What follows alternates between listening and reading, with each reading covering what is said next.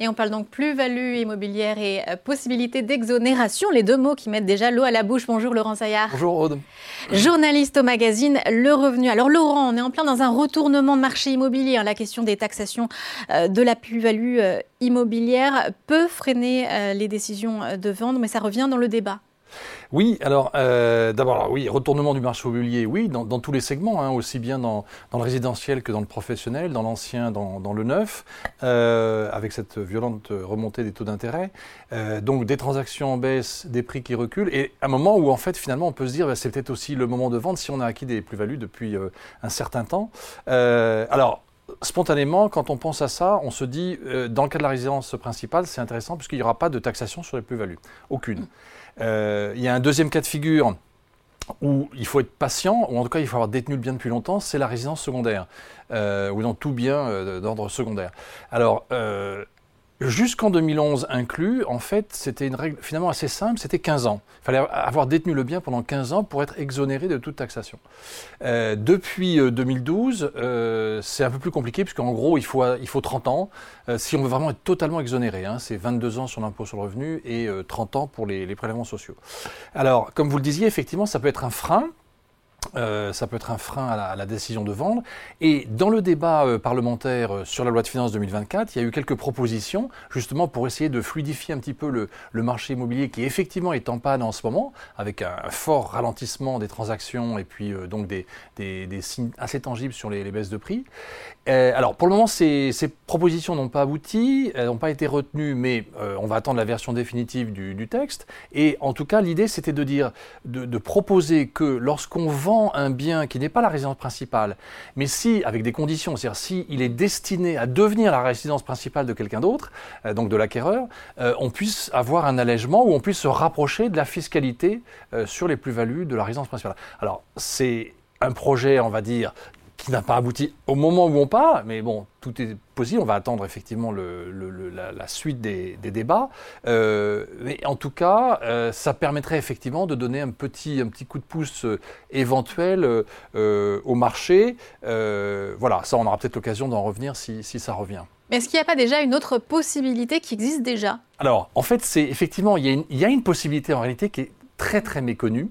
Euh, qui, dérive, en fait, qui vient de la loi de finances euh, de 2012, euh, qui avait eu, un correctif, en fait, et effectivement, elle est très méconnue. C'est qu'en réalité, ce cas de figure qui a été évoqué, donc, notamment par le, député Lavarde, enfin, quelques, membres de ses propositions, c'est que, en fait, si si depuis 2012, si vous êtes détenteur d'un bien donc, qui n'a pas d'usage de, de, résidence principale, mais dans certaines conditions, vous pouvez obtenir euh, un allègement en fait de la taxation, voire une exonération euh, totale, si vous affectez le produit de cette vente à euh, justement l'acquisition d'une résidence principale. C'est-à-dire dans le cas de figure où vous n'êtes pas détenteur, pas propriétaire de votre résidence principale, mais vous avez un autre bien que vous pouvez vendre, et eh bien en fait, dans ce cas-là, il y a des cas où c'est possible. Mais alors, qui peut bénéficier de ce euh, régime de faveur? Alors, effectivement, c'est quand même, il y a quand même des conditions et c'est quand même un peu particulier. Euh, mais en fait, alors, la première condition, c'est il faut que la personne n'ait pas été détentrice de sa résidence principale pendant les quatre années qui vont précéder la cession qu'elle va faire de cet autre bien, hein, qui n'est pas sa résidence, la résidence secondaire, d'une résidence secondaire. Bon, donc c'est déjà la première condition, c'est quatre ans. Et pendant ces quatre ans, il ne faut pas euh, que ce contribuable est occupé d'une manière ou une autre euh, un, bien qui aurait été euh, donc un logement à titre de résidence principale. Autrement dit, bon, le cas, le cas de figure le plus simple, c'est vous êtes locataire et c'est votre résidence principale. Vous avez une résidence secondaire. On, est vraiment dans ce cas de figure, c'est-à-dire que euh, vous allez donc quitter votre location et, et aller vous installer dans cette cette résidence secondaire ou en, tout cas changer de statut. Ça, c'est un cas de figure en fait qui était, vous un peu particulier mais euh, qui a aussi un autre intérêt, outre la condition des 4 ans, c'est qu'elle ne s'applique pas uniquement au niveau du foyer. Alors vous allez me dire, c'est un peu particulier, mais c'est toujours amusant dans ce genre de cas. Imaginons un couple marié, euh, en fait, la résidence principale où ils vivent euh, appartient à monsieur en bien propre. madame, en fait, un autre bien qui a donc le statut de résidence secondaire, il décide d'aller s'installer euh, ou il décide de, revendre, oui, d'aller s'installer dans l'autre bien qui va être euh, et il va y avoir une cession. Et ben c'est un cas de figure où en fait, même s'ils sont dans le même foyer fiscal, euh, on pourra, on va pas être privé, on va dire, le couple ne va pas être privé du fait que monsieur était propriétaire de la résidence en bien propre. C'est un petit peu pointu, mais enfin, c'est quand même une souplesse qui est apportée par cette disposition et qui est effectivement assez peu connue. Et alors, par exemple, quelles sont les euh, plus-values qui sont couvertes par les exonérations? Alors en fait, bon là, il faut vraiment qu'on soit dans l'univers du logement. Hein. On est bien d'accord, on parle de plus-value immobilière uniquement sur de, du résidentiel. Hein. Mm. C'est-à-dire qu'on exclut là de notre conversation tout ce qui est euh, immobilier d'entreprise, euh, bien détenu à travers une SCI, etc. Il faut vraiment que ce soit de la détention directe et de la résidence principale ou secondaire détenue en, en direct. Et alors là où c'est effectivement euh, quand même, il y a quand même des conditions, c'est que cette exonération dont je vous parle, euh, elle ne peut arriver qu'une fois. Hein. C'est-à-dire que, en gros, euh, vous pouvez utiliser cette possibilité, cette possibilité, mais vous pouvez le faire seulement une fois depuis le 1er janvier 2012. Mais elle reste toujours ouverte pour le moment. Voilà. Donc il faut bien la, choisir, effectivement. Quelles obligations pour le contribuable? Alors, il y, a, quand même effectivement des petites particularités. Alors, il faut donc que cette, cette cession qui serait exonérée, elle, soit bien réemployée dans les 24 mois, oh, ce qui est un délai finalement assez raisonnable, hein, euh, à, euh, euh, que la cession soit réutilisée donc, pour l'acquisition ou la construction, d'ailleurs je ne l'ai pas mentionné, mais ça peut être aussi la construction d'une résidence principale. donc là, il y a cette contrainte, on va dire, dans les dates. Et là, par contre, euh, il faut vraiment que ce soit effectivement, comme je le disais, hein, une acquisition en direct, en pleine propriété. Donc on exclut tous les cas de figure avec euh, SCI ou avec euh, démembrement de propriété, etc. C'est quand même uniquement dans ce cas précis. Pleine propriété, acquisition en direct.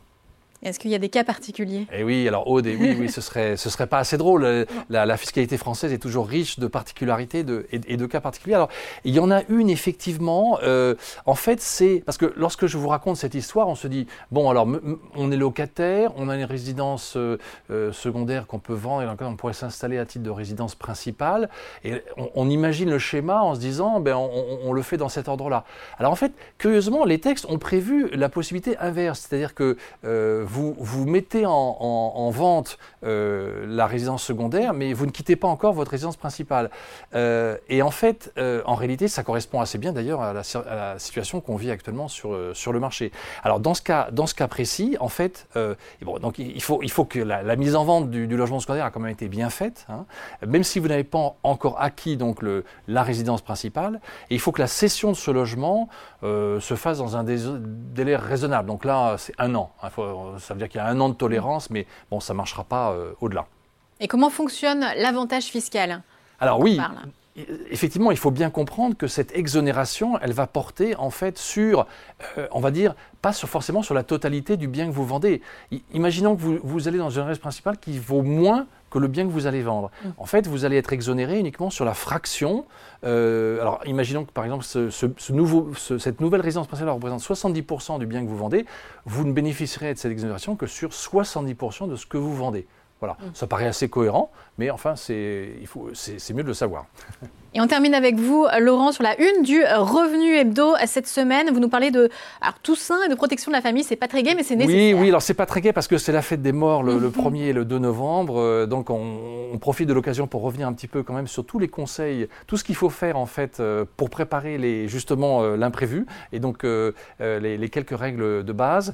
On, on, revient aussi sur quelques sociétés clés en ce moment, notamment la Société Générale, Pernod Ricard et puis, euh, et puis euh, Orange aussi, euh, qui, qui a progressé depuis le dernier conseil d'achat que nous avions donné tout en rappelant aussi bon, cet environnement de marché très troublé par notamment l'environnement international et géopolitique.